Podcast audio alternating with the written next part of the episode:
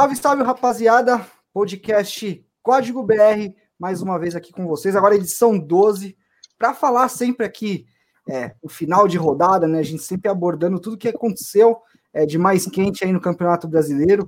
Mais uma rodada, tropeço de líder, outros times por debaixo ganhando e também se aproximando.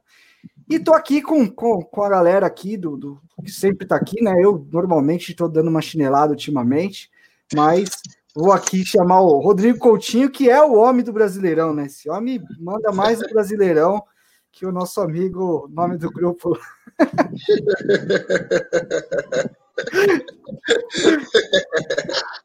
Olha que tu vai entregar aí, cara. Toma cuidado, pelo amor de Deus. Caboclo, Caboclo. Manda mais um Campeonato Brasileiro do que Rogério Caboclo. Parabéns, viu, Coutinho? Obrigado por ter você aqui com a gente. Valeu, Renato. Forte abraço para você, para a galera que nos acompanha aí, para o também.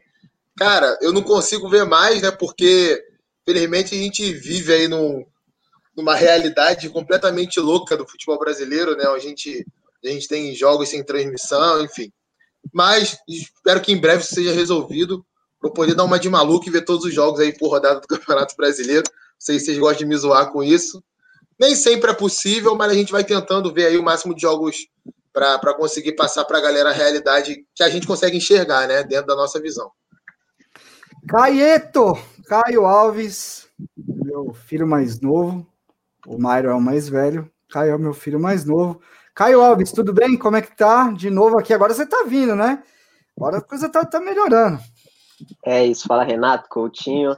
Ao contrário do Myron, tô comparecendo, porque, né, ele acho que pelas minhas contas ele veio uma vez só e, e parou, acho que achou que tava bom, já, já largou de vez, começou a usar o chinelinho de novo. Estamos é, aí de novo, novamente, como o Coutinho falou, tentando assistir o máximo de jogos possíveis possível. Eu, eu, eu, confesso que eu tentei assistir o máximo essa, esse final de semana. Acabamos de, de. Acabou o jogo agora, Vasco e Fluminense, e confesso que era melhor nem ter assistido, porque esse foi difícil. Duas horas ali que, que passou a impressão de que a gente perdeu e não ganhou duas horas. Mas enfim, estamos aí para falar mais uma sobre mais uma rodada do Campeonato Brasileiro. Cara, o Myron agora ele perdeu a vida dela dele para um negócio chamado Futebol Manager 2021. Ele não fala mais nos outros grupos, ele só fala no grupo de Futebol Manager. Mas vamos lá pro, pro programa, vamos começar falando do clássico paulista, né? Que eu acho que foi um jogo bem importante aí, somente para o São Paulo e, e para as equipes que ainda tentam aí lutar pelo Campeonato Brasileiro, o próprio Flamengo, que a gente vai falar um pouco mais da frente, é, o próprio Palmeiras, que é um time que vem crescendo, o Atlético Mineiro, que voltou a vencer também. Mas 1 a 0 para o Corinthians na Neoquímica Arena, né? Vamos agora falar o, nome correto. E um jogo que até surpreendeu. Não sei se você acha a mesma coisa com o time. Surpreendeu porque é, o Corinthians jogou muito mais do que vinha jogando e o São Paulo ao contrário, né? Não, com certeza. É, foi um bom jogo. Foi um bom jogo. Acho que um jogo agradável de se acompanhar, é, analisando ali as estratégias diferentes, né? São Paulo e Corinthians vivem momentos muito diferentes e tem modelos, né, estilos de jogo também bem, bem, bem distintos. E é, o futebol costuma ser uma batalha, né, Renato, de estratégias que, que cada time tem a sua. Você monta lá a sua estratégia e o que vai te dizer se você é melhor ou não que o adversário é a forma que você vai colocar em prática isso e numa, numa, segunda via, a forma com que você tenta anular a estratégia do time adversário. E o Corinthians foi muito bem nisso é, marcou muito bem o São Paulo. É, vi alguns problemas apenas quando subia né, o bloco de marcação. Às vezes o São Paulo conseguia escapar bem e aí encontrava espaço nas costas do meio-campo do Corinthians, mas é, um comportamento impecável da linha de defesa. Que Fagner, Bruno Mendes, Gil e Fábio Santos jogaram hoje foi muita bola, né? Protegeram muito bem a área do Corinthians. O Gabriel muito bem também à frente da defesa. O Cantilho vinha bem em campo, saiu lesionado no finalzinho do primeiro tempo, mas vinha jogando bem também. O Camacho entrou e, e, e, não, e não comprometeu, mas uma estratégia muito voltada em marcar e acelerar na retomada da bola, tendo o Léo Natel na frente, buscando Casares, que foi outro que teve uma boa atuação, o Otero também, esses dois contribuindo mais com o último passe ali para encontrar o, o próprio Léo Natel na frente. E se tivesse um atacante com um pouquinho mais de eficiência, tanto na finalização quanto, quanto no último passe, o Corinthians sairia de campo com um placar maior. É, teve várias oportunidades em contra-ataque, ainda no primeiro tempo, O Léo Natel teve duas chances de cara com o Volpe, mas bateu muito mal. Teve um outro contra-ataque pela direita, que ele até fez uma boa jogada, mas na hora de escolher o último passe, escolheu mal.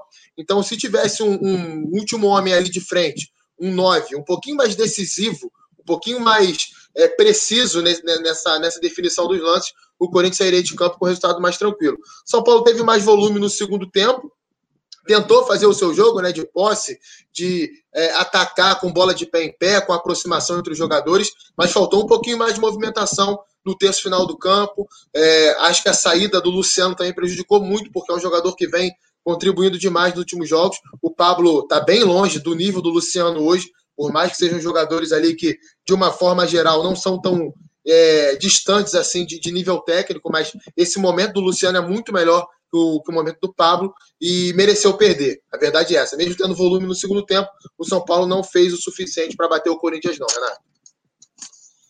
Cara, o, que mais me, me ficou claro é, é a questão da preparação para o jogo. Eu vou até jogar a bola para o Caio também que assim, eu acho que a gente não pode também, eu, eu concordo plenamente, eu acho que o Corinthians fez talvez o melhor jogo é, do Corinthians nos últimos meses, assim, de longe. Eu não tinha visto, o Corinthians não, não conseguiu ser tão assertivo numa estratégia para o jogo como conseguiu nessa partida contra o São Paulo. Mas por outro lado, também eu não consigo tirar a questão de que o Corinthians conseguiu se preparar para esse jogo. E o São Paulo vem de uma sequência muito grande, repetindo muito time, porque de verdade, acho que esse encaixe dessa equipe que o Diniz achou é, vinha dando bons resultados e, e, desempenhos bons também, mas ficou claro que um time estava muito bem preparado para o jogo e o outro sentiu dificuldade porque tentou impor o seu jogo, tentou fazer o que sempre faz e não conseguiu. Caio, como é que você vê isso? Você sentiu o São Paulo num nível de intensidade menor? É, você acha que a questão. É, eu vi tanto o Luciano como o Brenner fora do jogo hoje, porque o São Paulo não, não conseguia. Conseguia em alguns momentos quebrar a primeira pressão do Corinthians, mas depois não conseguia dar andamento na jogada. Que você achou nesse sentido? É, Para mim, foi uma estratégia muito bem executada e uma outra que realmente não era nenhuma estratégia para o jogo, mas mais um, uma imposição no modelo que acabou não dando certo. O que você acha? Perfeitamente. Eu, eu acho que se, se, tem uma palavra que pode resumir o que foi o jogo, é, é estratégia o, o, o São Paulo tinha dele que dificilmente muda de acordo pra, de jogo para jogo, e o Mancini ele buscou se adaptar de acordo com o que ele ia enfrentar. Então ele, ele, ele eu até achei que ele, ele fosse esperar um pouquinho mais o, o São Paulo no, no próprio campo, mas ao contrário do que, do que eu estava imaginando, o time foi pressionar lá em cima de fato, foi, foi apertar a saída de bola. Tava o São Paulo até começou no, no início do jogo entre os, os, primeiros 15 minutos começou a furar mais essa saída de bola mas é, o, o, Mancini aparentemente viu esse esse erro e, e, ajustou mesmo deixou o Gabriel um pouquinho mais na cabeça de área é, soltando um pouquinho mais o, o Ramiro o Cantilho é, eu acho você até mencionou o Luciano eu acho que, que se passa muito na ausência dele o jogo porque a gente vê que, que normalmente quando o São Paulo tem dificuldade na saída de bola, quando o Daniel Alves está muito sobrecarregado, o Luciano volta, sai da. Não da referência, porque ele não é referência, ele é mais, mais segundo atacante, tem mais liberdade, mas assim, é, ele volta é, do, pro, pro meio campo mesmo, pro campo do, do São Paulo, para auxiliar essa saída de bola, para ajudar o Gabriel Sara, para ajudar o Daniel Alves, e hoje a gente viu ele, ele completamente anulado. Eu não sei se foi porque ele estava sentindo alguma coisa antes, porque ele saiu do, do jogo é, no primeiro tempo, ou se foi por estratégia do Diniz, ou se foi por, por mérito do, do Mancini, mas a gente não viu é, nem ele nem o Brenner ajudando mesmo, auxiliando na saída de bola. E isso acarretou no, no, no, no baixo rendimento, na, principalmente na saída de bola, que era onde o, o São Paulo mais estava tentando atrair o Corinthians. É, e, e, mas não dá para falar muito sobre, é, é, sobre o jogo sem sem deusar, sem falar, sem, sem dar o mérito para o Mancini, porque é, se tem uma, uma, uma coisa que, que vai rodear mesmo essa análise é o mérito que o Mancini teve, de juntamente com a comissão dele, certamente, com os analistas de, que, que certamente estudaram São Paulo, que foi de analisar a saída de bola, de, de decidir que, que ia marcar lá em cima, e, e os jogadores também ajudando muito a, a, a ajudar essa, essa estratégia a ter, ter, ter efeito. Não, eu, eu, eu, acho que é bem por aí mesmo. Acho que o, Corinthians é, me chamou muito a atenção a, a, atuação individual de alguns atletas. Eu acho que o, o, o fez um jogo muito bom. Você já vê ele mais fininho. É, você já vê que ele tá com maior mobilidade, que ele chegou meio, meio pansudinho, né? Aquela barriguinha de chope. Não, não julgo, porque estou, estou nesse caminho, mas ele é um atleta de futebol, né? Mas, cara, é um cara que, quando tá com a bola, é sempre muito criterioso, é difícil tirar a bola dele, ele gira muito rápido, achou bons passes. É, eu achei o jogo, a, apesar dos gols perdidos, acho que, que o Natel, a, a estratégia do, do, do, do, Wagner Mancini em colocar o, Léo Natel ali é, como um, um 9 que, que puxasse, que arrastasse, que tivesse força e, e velocidade para atacar a linha defensiva do São Paulo também foi muito boa. E assim como, como o Coutinho colocou, acho que a linha defensiva do Corinthians, num, total, assim, fez um grande jogo. É, o Fábio Santos realmente dá uma tranquilidade, né? Apesar de depois de tanto tempo. É um cara que chega ali, dá uma tranquilidade para a linha defensiva do, do, do, time. E Coutinho, que, como que você projeta esse Corinthians aí? Você acha que a toada é essa? Você acha que esse time pode, sei lá, em cima desse jogo, criar uma confiança aí e brigar um pouco mais em cima? Como que você vê? Então, Renato, é, eu lembro até quando o Mancini foi contratado pelo Corinthians, a gente chegou a conversar sobre isso, né? Via WhatsApp, assim. É, e, e, e, acho que é um cara que, para o momento atual do Corinthians, ele vai entregar aquilo que o Corinthians precisava no campeonato. Eu, eu não estou falando aqui que a história do Corinthians ela pede isso, não. O Corinthians é um grande clube, um dos maiores campeões brasileiros, os maiores clubes da, da, da América Latina, campeão mundial, Libertadores. É claro que o Corinthians sempre tem que estar brigando pelo título brasileiro, mas o atual momento do clube ele não pede isso. A gente sabe muito bem que o elenco não é para isso, o planejamento não é para isso, financeiramente o clube tem, tem muitos problemas. Então, o que, é que o Corinthians precisa nesse momento? Um técnico consiga montar um coletivo, uma estratégia para alguns jogos chaves no campeonato, que vão fazer com que o Corinthians pontue e não fique ali, é, talvez brigando contra o rebaixamento, como chegou a flertar em alguns momentos desse campeonato.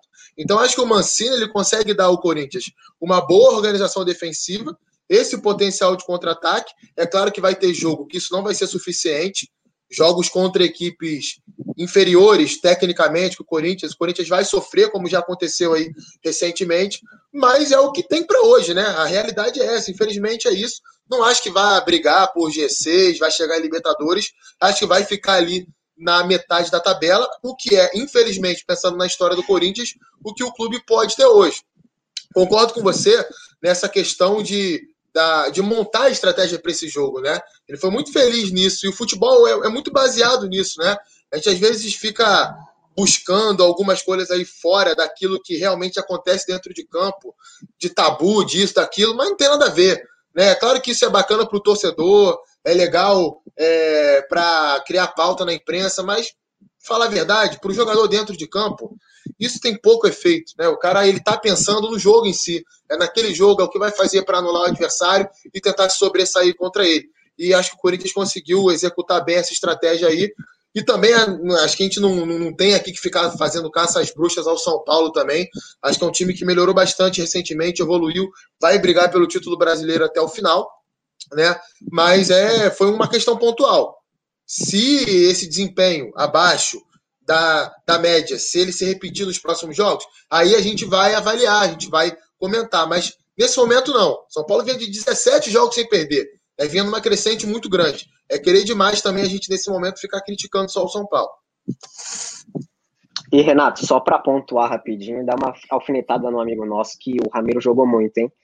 É lógico que, que se, se você pedir um negócio. Aí você arruma brinca. É, se, se, se você pedir, eu tô falando de acordo com a, com a partida, com o contexto do Corinthians, lógico que se você pedir um negócio, um nível mais associativo, um negócio mais, mais é, um, melhor com a bola, um futebol melhor com a bola de fato, você não, não vai ter. Isso é do, do jogador, não, não adianta. Você pode melhorar, mas não vai ser um, um jogador top ali. Mas de acordo com que o com a estratégia que o Mancini montou de colocar o Ramiro para pressionar, de correr o campo todo, de jogar por dois, três jogadores no meio campo, pelo Cantilho, às vezes que estava é, sentindo a coxa ali antes de sair, ele jogou muito e, e foi muito bem, é, de acordo, repito, com que o, com que o Mancini pediu ali para ele. Bom, e agora vamos para outro assunto aqui do, do, do, podcast. A gente vai falar um pouco do Flamengo, que bateu o Santos nesse domingo por 4 a 1 É Obviamente que muita gente vai falar, ah, o Santos sub-17, o Santos, o Santos fraldinha, o Santos a gente tem que aqui ressaltar que está envolvido numa decisão é, de, de, Copa Libertadores, por isso segurou praticamente todo o seu time titular. Eu acho que fez certo, inclusive, sabe? Fez uma viagem de Porto Alegre, depois vai ter que ir para o Rio e agora recebe o Grêmio dentro da Vila Belmiro. Mas, no geral, acho que o Flamengo, apesar disso, fez um bom jogo, né, Coutinho? Como, como tem que falar do Flamengo de questão de evolução? Acho que o, Rogério bateu muito na tecla de que fisicamente o time precisava subir é, a intensidade, o ritmo, dar uma acelerada um pouco mais no jogo. Deu para ver essas melhoras aí? Deu, acho que sim. Acho que assim, é, ainda não é aquele time que você olha e confia que vai chegar muito forte para brigar pelo título, né? É difícil falar disso do, sobre o Flamengo porque é, o elenco é muito bom, né? Tem o melhor elenco do país, tem os melhores jogadores assim reunidos. Então, é, falar isso do Flamengo, a gente sempre corre o risco de de, de acabar errando, né? De, do, time embalar, é, encaixar mesmo, né? O, o, processo ter continuidade, ter evolução e aí o time engrenar no campeonato. É, apesar do resultado 4 a 1 o Flamengo não jogou mal, fez uma boa partida, mas ainda é, é nítida aquela, aquela alternância, né? Não é um time constante. Não é um time que é um time que encaixa três transições defensivas boas, mas depois tem duas muito, ruim, muito, muito ruins. É um time que circula bem a bola durante 15 minutos no ataque e depois deixa de se movimentar, deixa de criar as opções, deixa de, deixa de criar os espaços. Então, essa oscilação eu vejo como até natural. A gente é, dizer que ainda é pouco tempo do trabalho do Rogério Senni, apesar dele não querer colocar no time ideias assim tão diferentes das que eram com, com o Jorge Jesus, por exemplo, né? São ideias muito próximas, mas é a terceira comissão técnica que o Flamengo tem nessa temporada, né?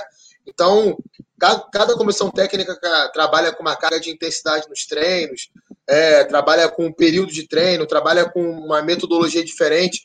Então, isso o jogador sente. E para mim está muito nítido o que está acontecendo com o Flamengo. É a gente esperar os próximos jogos para ver se isso vai reduzir e se vai melhorar, né? Já que agora o Flamengo tem aí semanas cheias de trabalho. E já deu para ver que, taticamente falando, o time melhorou. Compactação, melhorou o comportamento da última linha. Acho que hoje ficou provado de uma vez por todas, né? Que o Natan tem que ser titular da zaga do Flamengo. Entendo que o Rogério Ceni não tenha abandonado o Gustavo Henrique. Né? Ele está fazendo um trabalho ali para tentar recuperar o jogador. O que ele está certo, ele é técnico do time, o jogador tem contrato com o Flamengo, contrato longo. É um jogador que, recentemente, não em 2020, mas 2019 para trás, se provou um ótimo zagueiro. O Flamengo fez uma boa contratação, assim como o Léo Pereira também. Né? São jogadores que fizeram por onde serem contratados aí pelo Flamengo, mas que recentemente não deram a resposta. E o momento é do Natan. Natan, toda vez que entra, ele desempenha melhor que Gustavo Henrique e Léo Pereira. Eu até fiz um tweet hoje sobre isso, esse domingo sobre isso. É, entendo que às vezes você queira um jogador mais experiente, um cara que o clube investiu mais, um cara, um cara que tem um salário maior e tudo mais. Mas futebol, no meu modo de entender, é quem está melhor. O momento do Natan é muito superior ao do Gustavo Henrique e Léo Pereira. Hoje, até a segurança do time é diferente.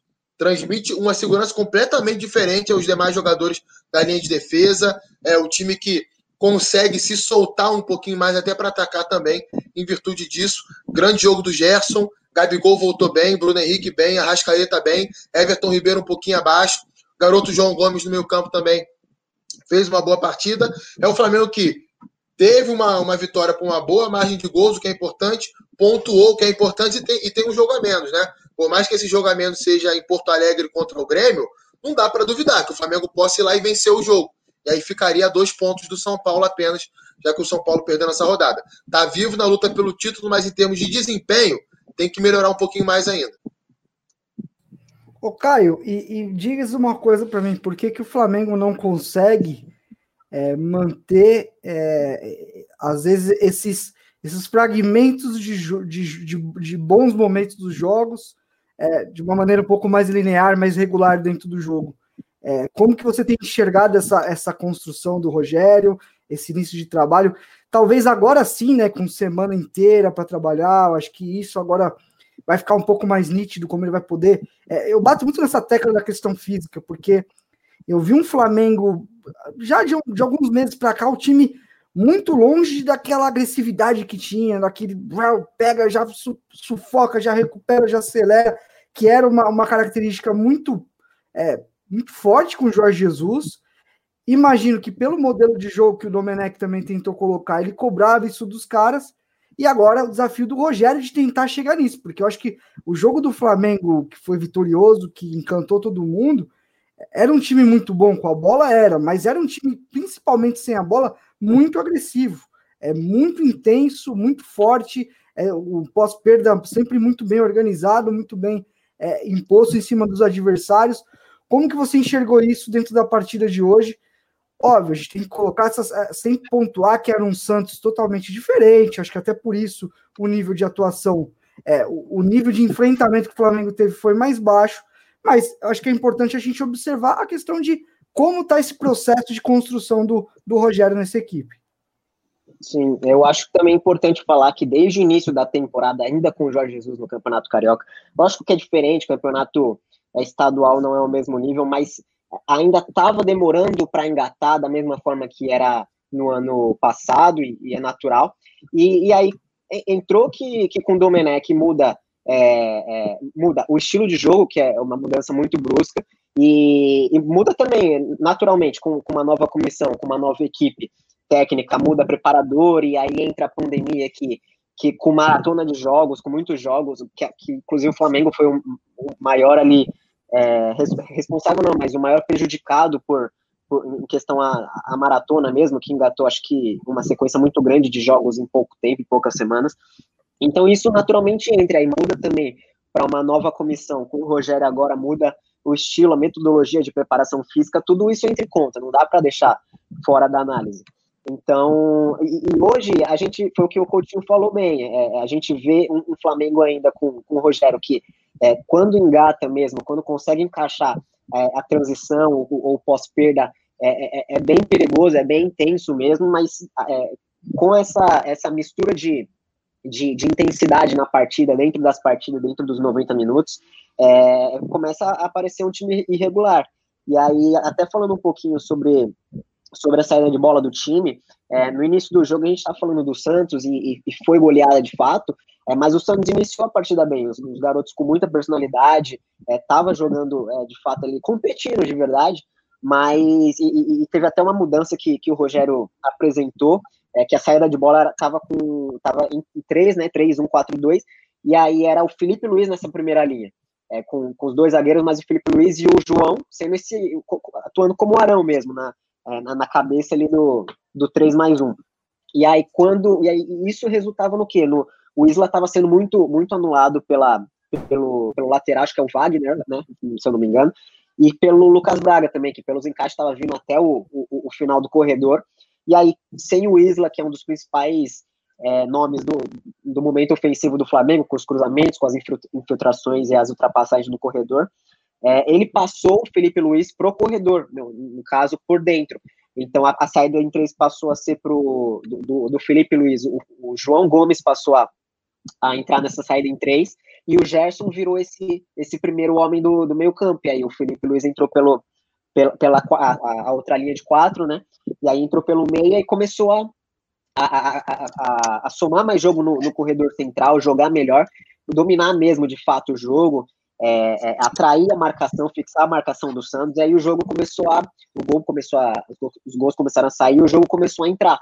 É, mas ainda é um Flamengo que a gente vê, como eu falei, é, principalmente quando tá, não está em vantagem no placar, é, ainda às vezes eu, eu, vejo um pouquinho disperso o time, é, é, por vezes não consegue essa regularidade, essa mentalidade de que precisa martelar de fato até o gol, como a gente via com, o Jorge Jesus. Mas eu, eu vejo isso como, como resultado da, da pandemia e, de, das trocas de, da comissão, porque tudo isso é, é, não tem como falar que não, não entra no momento de analisar o, a, o momento e a fase do time.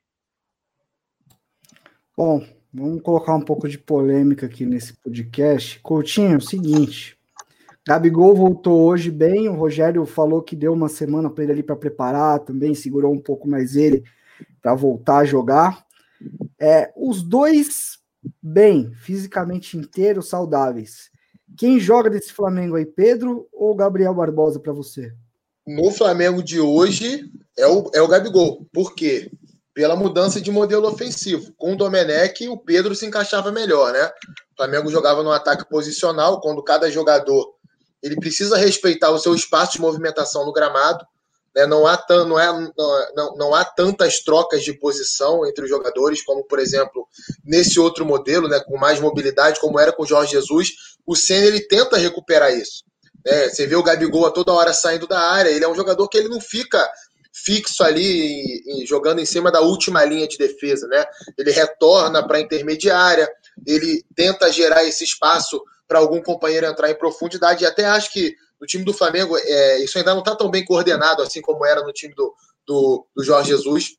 Ainda está faltando isso, é, um pouquinho mais de agressividade para atacar esses espaços que são gerados. É, com o Domenech era diferente, né? o Pedro ele ficava um pouco mais fixo ali. E para jogar de costas, dentro da área, é, fazendo as diagonaisinhas curtas ali entre os zagueiros, o Pedro é melhor que o Gabigol. O Gabigol é um cara que ele ataca espaços melhor, ele sai da área para articular com mais facilidade do que o, o próprio Pedro. Então, é, joga mais de frente, vamos colocar assim para a meta, tentando tabela, tentando triangulação. E então hoje, né, dentro desse modelo ofensivo do Flamengo, eu acho que o Gabigol ele se encaixa melhor do que o Pedro. É, e, e, até curioso no segundo tempo, né? O Flamengo vencendo o jogo por 2 a 0 se eu não estou enganado. É, já estava 2 a 0 quando o Rogério fez isso. Ele saca o Gerson, estava muito bem em campo. Tenho certeza que não foi por uma questão técnica. Talvez tenha sido para ministrar os minutos ali do Gerson e ao mesmo tempo fazer esse teste. Ele abre o Bruno Henrique na esquerda e ele coloca os dois, um ao lado do outro, né? Pedro e Gabigol jogando como como referências ali no ataque, o Bruno Henrique pela esquerda, Everton pela direita, e o Arrascaeta como segundo homem de meio campo, né, um pouco mais recuado do que costuma jogar. É uma alternativa também. É, se Everton Ribeiro não puder jogar, ou Arrascaeta não puder jogar, vale lembrar que o Flamengo não tem meias no banco de reservas, né? Do mesmo nível, ou próximos do nível do Everton Ribeiro do Arrascaeta. Se um dos dois estiver fora, é, quem é que vai jogar? O Diego não, não, tem, não tem feito essa função, não tem mais dinâmica para fazer essa função. Então, costuma jogar como segundo homem de meio campo. O PP, que entrou hoje, não é o jogador para substituir a Rascaeta e Everton Ribeiro. Aí você tem Vitinho, outra característica, Michael, outra característica, Pedro Rocha, outra característica. Pode ser o Lázaro, também, não vejo a mesma característica. Então, assim, é, o Flamengo não tem um, um meia no banco de reservas que seja confiável para atuar nessa faixa de campo. Então, talvez o Rogério tenha criado ali uma solução, já que a solução do Domenech, na ausência dos dois, era empurrar o Gerson um pouco mais à frente. Não sei se o, o Rogério Ceni vai, vai tentar fazer isso. Então, foi, foi, foi bacana ver hoje. Até conseguiram fazer duas tabelas ali, né? No lance do gol, é, no quarto gol, na origem do quarto gol, é uma tabela entre os dois que o Pedro depois enfia a bola para o Everton Ribeiro, o Everton Ribeiro sofre o pênalti. Então eles se completam, podem jogar juntos também, Renato. E, e, Caio, agora falar um pouco mais do Santos. Óbvio que a gente está falando, acho que o torcedor Santista que estiver escutando a gente, ah, mas só está falando do Flamengo. É, falar dessa partida, dessa rodada, desse domingo, é, é, até difícil a gente fazer algum tipo de análise do Santos, porque é o Santos que, como a gente já colocou aqui, é um Santos que trocou todo o time, preferiu, o, Cuca e a comissão preferiu preservar os jogadores titulares, justamente pensando no Grêmio, que é o jogo do, do, do meio de semana o jogo lá em Porto Alegre foi 1 a 1 e agora o Santos recebe o Grêmio na, na Vila Belmiro para avançar na Libertadores. Caio, como que você projeta esse jogo? Você acha que a decisão do Cuca foi acertada? O que, que você faria? Eu acho que, que ele entrou sabendo que o jogo é, muito provavelmente seria seria do Santos, do, do Flamengo, porque é pelo que, que eu vinha vinha acompanhando do, do, da semana do Flamengo, o Rogério estava tava meio que tratando, o Rogério e a comissão, enfim, tratando o jogo como tudo ou nada, tinha que ser o jogo a, a, que ia virar a chave mesmo, que ia colocar o Flamengo em um outro nível, que ia começar a, a, a colocar uma maratona de fato de vitórias, de bons resultados e principalmente bom desempenho. Então, imagino que ele, que ele tenha sentido também isso, ainda mais tendo um, um jogo tão importante no meio da semana, então, acho que se tiver, se tem um, tinha um momento que era para poupar o elenco, para rodar o time, até mesmo para dar minutos para alguns jogadores, alguns moleques que estavam pedindo passagem, o Sandro também, que, que fez um jogo muito bom contra o Grêmio. Então, era, era, era esse jogo, era essa partida. E, e, e, e que a gente pode acompanhar para o jogo de, de terça, acho que é terça-feira, né, contra o Grêmio. É um jogo que, que o Santos vai competir, como sempre está fazendo nos no, no, no, jogos que, que desempenha. É, eu ainda acho que o Grêmio é favorito muito pelo que vinha apresentando nos últimos jogos. Tá certo que, que sem o Jean-Pierre o nível cai bruscamente, mas eu ainda acho que, que o Santos vai conseguir competir estando dentro de casa. É um time que, que, que eu não gosto de, dessa expressão, mas não que vem de cara essa, as, as derrotas. assim. É, é, um time difícil, encardido de jogar, ainda mais com, mais com os, os moleques. Acho que se ele jogar, ele, ele, ele, ele, consegue dar um pouquinho mais de movimentação na posse, consegue trocar mais passos, como a gente viu é, nos minutos iniciais, como, como a gente viu na, no Maracanã hoje. Então, acho que é um, é um time que, que, independentemente do resultado da, do adversário, da fase, ele vem de caro essa, essas derrotas e acho que, que tem tudo para competir e jogar de igual pro, contra o Grêmio. Então, eu, eu, tenho a impressão também de um equilíbrio muito grande nesse jogo. E, e, eu concordo que o Grêmio, nas últimas semanas, teve um crescimento que, que faz a gente confiar um pouco mais. Mas eu vou até colocar o Coutinho na, na, na jogada, porque do lado do Santos tem um negócio que, que sempre me pega. O Cuca, é, é, ele é muito bom para montar estratégia para jogos assim. Ele é um cara que sabe atacar. Ele, ele, ele não, não pensa duas vezes em mudar o seu time, a sua forma de jogar que seja, para atacar as deficiências do adversário, para espelhar, para trabalhar uma bola parada diferente, para tentar surpreender, para tirar um jogador que todo mundo acha que vai jogar e coloca outro. Então, eu vejo esse confronto com muito equilíbrio por conta disso. E, e talvez seja a maior faceta que eu gosto que eu gosto do, do Cuca. O fato dele ser um cara que surpreende, que ataca ali a, a, a fragilidade do adversário, tem uma leitura muito boa. Então, é, eu vejo esse confronto muito levado para esse lado. Que tipo de estratégia os treinadores vão criar para o jogo? Aí, a partir de uns 10 minutos, a gente vai começar a ter uma, uma visão do cenário. Como é que você vê o confronto, Coutinho? Você que fez um, um, uma análise do Santos aí esses dias no, no, no seu, na sua coluna no UOL, que, que você está esperando? Então, Renato, eu vejo muito parecido com você e eu vou, eu, eu vou além. Eu, sinceramente, eu não consigo ver um favoritismo para o Grêmio, não. Antes desse primeiro jogo, eu via também. Eu achava que o Grêmio ele vivia um momento melhor, o Grêmio melhorou muito nos últimos últimas semanas, vamos colocar assim, né? Acho que o Renato conseguiu recuperar muito daqueles mecanismos de movimentação ali perto da área adversária. É, Jean-Pierre, Matheus Henrique, Maicon, antes do Maicon, o Darlan também muito bem no meio campo, acho que isso conduzia muito o time do Grêmio também. É, mas, sinceramente, o, o, papel que o Santos fez no jogo de ida chegou até a me surpreender um pouquinho.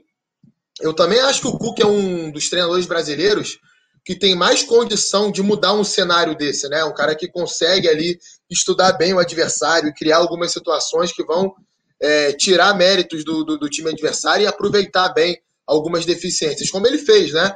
Marcação bem encaixada, consegue mexer ali com, o brilho do jogador, né? Ele, o time entra em campo mordendo muito, com muita intensidade. Até acho que no segundo tempo recuou excessivamente, poderia ter até feito o segundo gol, né? Se tivesse contra-atacado um pouquinho mais.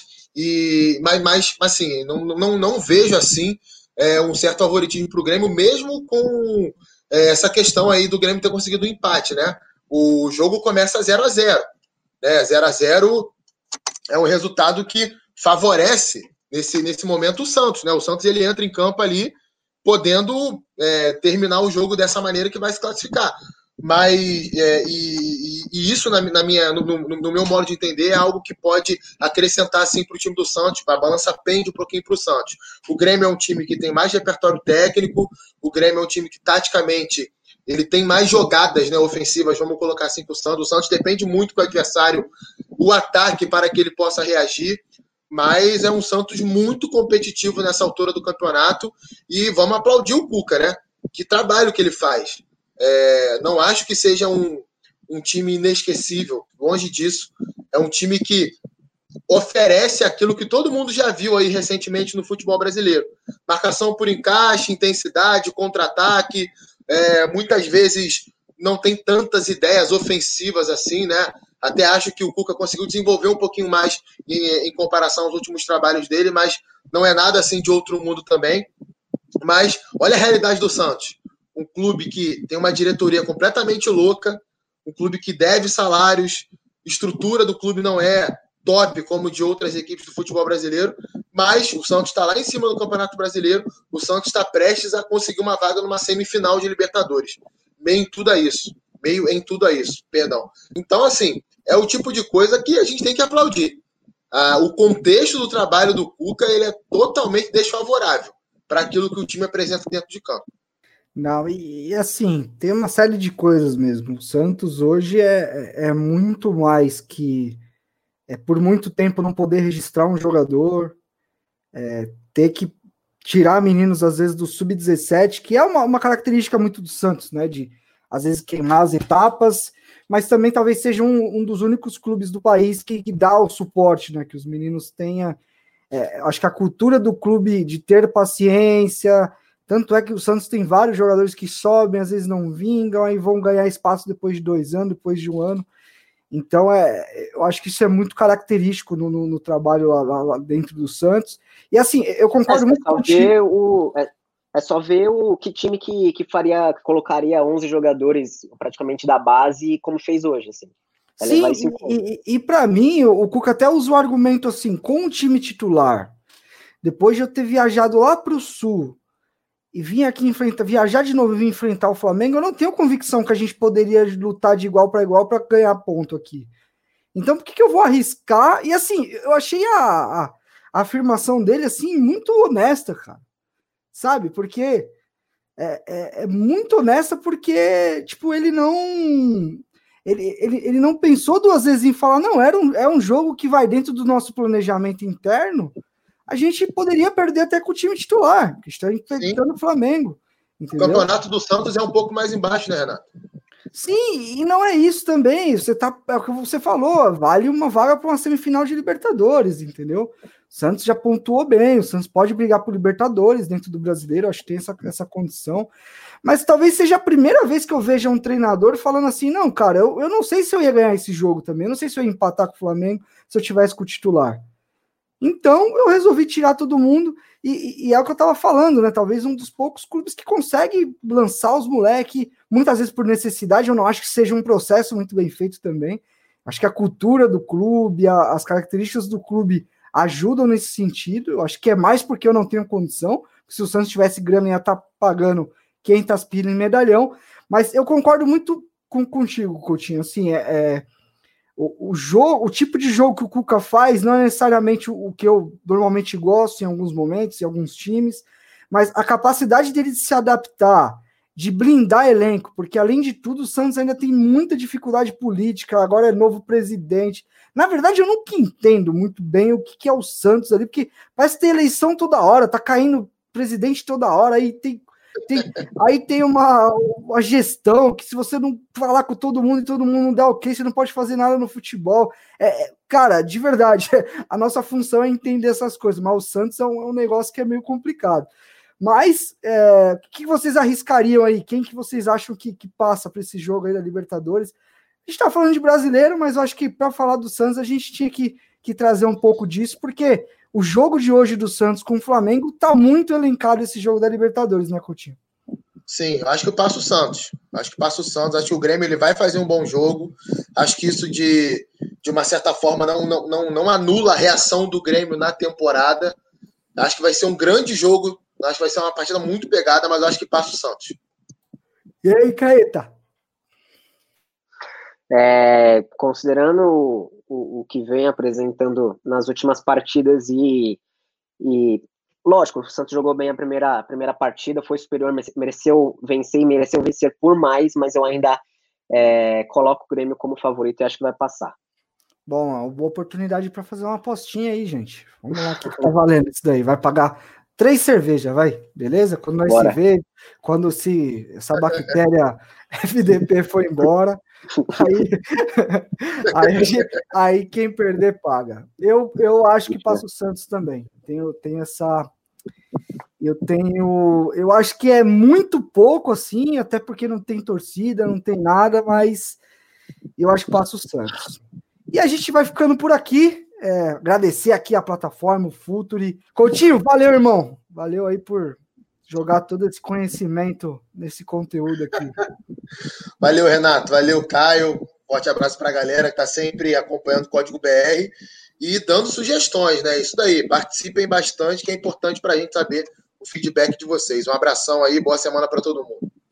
É isso, corneta a gente lá no, no, no Twitter, xinga o, o Myron, que é importante xingar o Myron também, sabe? Cobra lá o Futuri, o Edu, o, Gabriel, inclusive, que vai voltar semana que vem a ser o apresentador. Vocês estão vendo que a apresentação tá bem varziana. Eu esqueci das propagandas que a gente tem que fazer. Eu só tô tocando o barco. Caio, obrigado, viu, por lá, por entender tudo isso, por estar aqui comigo. É nós. Valeu, Renato Coutinho, valeu pessoal que, que ouviu a gente até agora e, e aconselho que, que sempre que vocês agora, a partir de hoje, forem sugerir pautas e, e sempre dar cornetada, cornetem o Myron, chamem ele de chinelinho, hashtag Myron Chinelinho, que, que vai ajudar o movimento aqui. Valeu, rapaziada. Eu, eu duvido alguém chamar o Myron de careca no Twitter. Tchau, gente. Um abraço. Fica com Deus. Semana que vem é nós de novo. Até mais.